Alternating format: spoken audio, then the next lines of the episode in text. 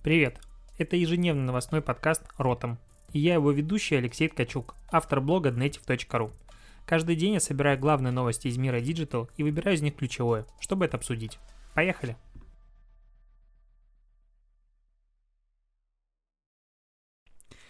2 февраля, это Ротом подкаст, ежедневные новости. Ну, опять пишу для тебя, что бы не записать. Я тут немножко сегодня припозднился, и а, новостной подкаст выйдет а, фактически глубокой ночью, но так иногда бывает, когда ты зовешь к себе еще одного SMM щика, который любит вино, и вы почему-то заболтались.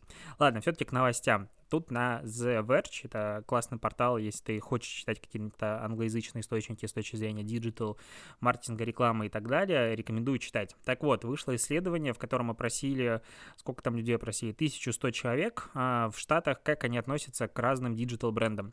И они высказывали свое мнение, допустим, о том, а, нравится им этот бренд или нет. В лидерах а, с точки зрения любви людей к брендам Amazon 91% сказал, что он им нравится, 9% нет. Второе место это Google, 90% против 10, а второе место с ним делит YouTube.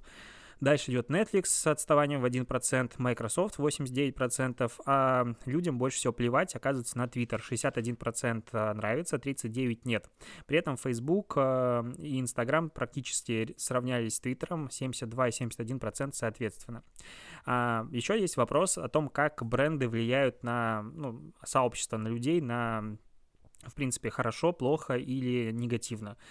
А, Google 72% ответили, что он влияет позитивно, 24% нейтрально и 4% всего лишь ответили, что негативно. А при этом Instagram находится практически в конце, 36% ответили, что Instagram влияет на общество позитивно, 47% нейтрально и аж 17% а, о том, что негативно. В лидерах с точки зрения негативного влияния Facebook и Twitter.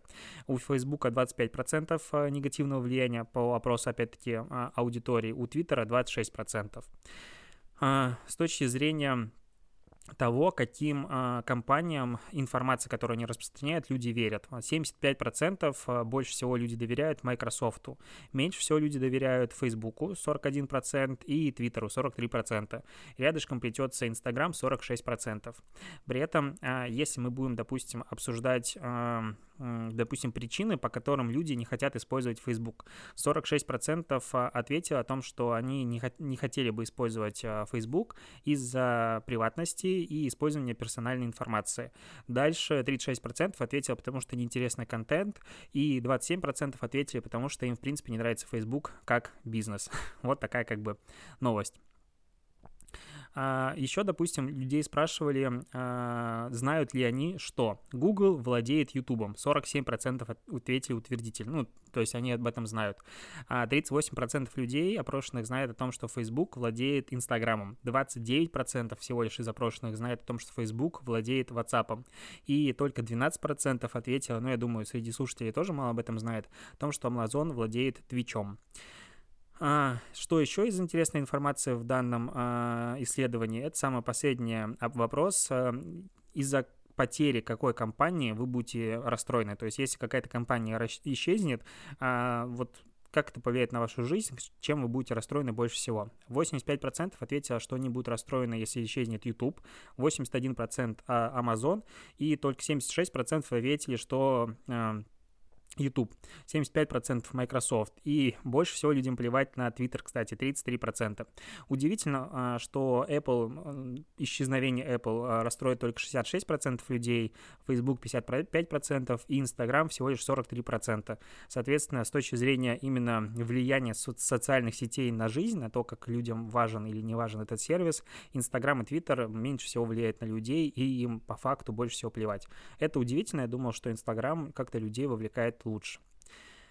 А, если говорить про социальные сети еще, то, напоминаю, есть социальная сеть от создателей Vine, а, тоже из четырех букв, Byte. Это 6-секундные ролики, которые появились а, в январе этого года. Они как бы вроде бы выстрелили, сначала про них начали достаточно активно писать в англоязычных медиа, но потом как-то перестали. И вот новая новость о том, что Byte запускает партнерскую программу, по которой с апреля начнет выплачивать 100, ну, 100 авторам самых креативных, интересных роликов в квартал по 250 тысяч долларов. Но не каждому автору, а суммарно 250 тысяч э, долларов, которые будут платиться 100 креаторам. Соответственно, выходит там 625 э, долларов в месяц ну, как бы не бог весь какие деньги, но с другой стороны, это первая социальная сеть, которая так быстро, активно и официально начинает платить креаторам, чтобы они заходили на эту площадку. Возможно, у них есть, конечно, какие-то шансы, но пока на тот взрыв, на который вроде бы рассчитывали создатели Byte, потому что первый, по-моему, день или второй после появления этой площадки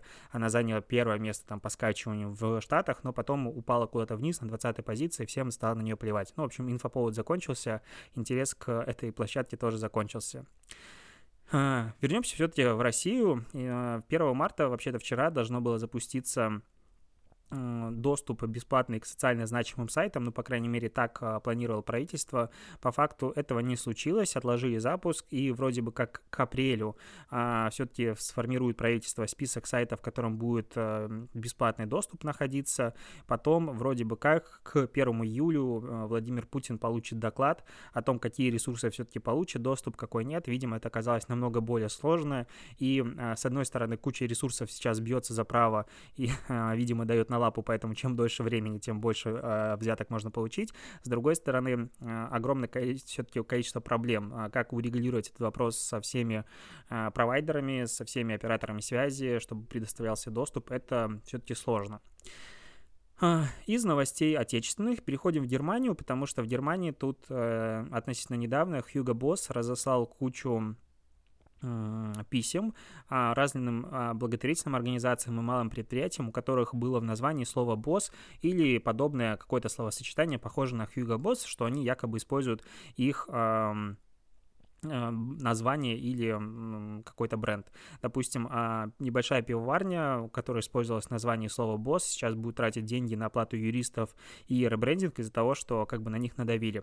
И вот поэтому один британский комик, ну, не знаю, стендапер, как, как угодно можно называть, у которого пока имя было Джо Гарри Лайсент, решил изменить имя на Хьюго Босс, чтобы построить как раз-таки этот бренд, формат «А что вы мне сделаете?». И он уже подал прям заявление и меняет вроде бы как имя на этой неделе а, на то, чтобы теперь к нему можно было официально а, обращаться как Хьюго Босс. Интересно, посмотрим, как, это, как он долго продержится, во-первых, а, в новом имени и, в принципе, как на это отреагирует компания, потому что, ну, инфоповод можно было бы из этого сделать, конечно же, очень крутой, а если вспомнить, допустим, а, Собчак, когда рожал ребенка, ей предлагал Burger King, а, по-моему, даже американский, ну, под патронажем американского Burger King а официально, ну, основного, отечественный российский предлагал ей назвать своего ребенка именем Кинг и, по-моему, платить, заплатить за это 10 миллионов долларов. Она, по-моему, даже думала. Ну, то есть бренды, в принципе, готовы платить за то, чтобы их именем назывались какие-то селебы, а тут комик сам называет э, себя именем Хьюго Босс. Посмотрим, э, пришлет ли ему костюмчик на, ну, основной Хьюго Босс или нет. Э, ну, потому что инфоповод, конечно, из этого можно сделать, было бы очень крутой. К проблемам UGC. Ну, ты наверняка знаешь, там, что UGC — это тема, которая меня волнует, интересует больше всего, и, в принципе, это один из главных трендов в мире социальных сетей и маркетинга, в принципе. И тут Reddit раскрыл статистику о том, как в 2019 году а, была вообще ситуация с удалением пользовательского контента. Reddit — это одна из самых популярных, можно сказать, площадок пользовательского контента в мире, в Штатах, потому что туда заливается безумное количество контента, и за 2019 год количество материалов, которые нарушали авторские права и были удалены, выросло на целых 500%. При этом в 2019 году а, администраторы Reddit удалили более, только вдумайся в эту цифру, 53 миллионов публикаций от пользователей.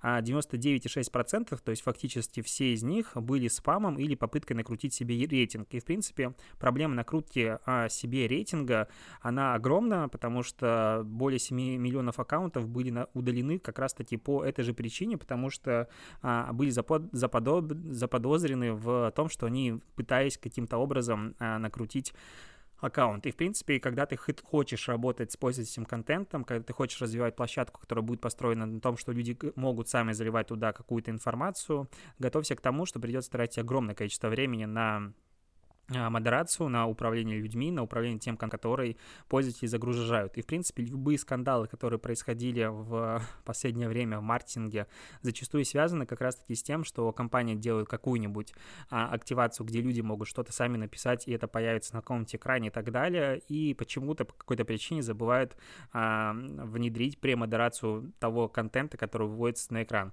Потому что как только ты даешь людям возможность что-то загрузить, конечно же, там появляется сразу же куча умников, сотрудников, которые что-то хотят непотребное загрузить. Кстати, хорошим новостям из России группа Little Big, ну, это как бы не сильно в тему а, подкаста, но мне кажется, об этом стоит сказать. Так вот, группа Little Big едет представлять Россию на конкурсе Евровидения. Интересно, посмотрим, какая у них будет песня, потому что я, честно говоря, не видел анонсов никаких, только появилась информация о том, что а, их все-таки подтвердили. Посмотрим, будет ли хитяра, будет ли какой-то угар, будет ли трэш. Э, возможно, в этом году впервые за там, десятилетие я посмотрю Евровидение, мне будет действительно интересно, что там происходит. И, наверное, немножечко еще в конце стоит сказать про видео, потому что YouTube отчитался о том, что он восстановил 21% роликов а, после обжалования их а, блокировки. При этом а, пользователи обжаловали всего около 109 тысяч удаленных роликов, но YouTube восстановил, если считать в абсолютных числах, то 23% из них. 23 тысячи из них, прости, заговорился. А, больше половины а, роликов были удалены за то, что содержали либо спам или ложную, а, ложную какую-то информацию. 15% роликов удалялись из-за жалоб на небезопасный для детей контент, и аж 13% за порнографию. Представляешь, насколько YouTube мог бы быть более интересной площадкой, если бы некоторый контент оттуда не чистили. И последняя, самая важная новость, просто заголовок, который, мне кажется, достойно надо прочитать. Сейчас попробую калининградский губернатор покинул Инстаграм на время Великого Поста. Ну, если ты не знал, как поститься правильно, возможно, стоит удалиться из социальных сетей. Не советую, конечно, этого делать, но, возможно, возможно, это общественно одобряемое как бы действие. На этом все. Сегодня короткий выпуск новостей, потому что глобально ничего интересного не произошло, не хочу затягивать. Спасибо, что дослушаешь. Услышимся с тобой завтра. Давай, пока.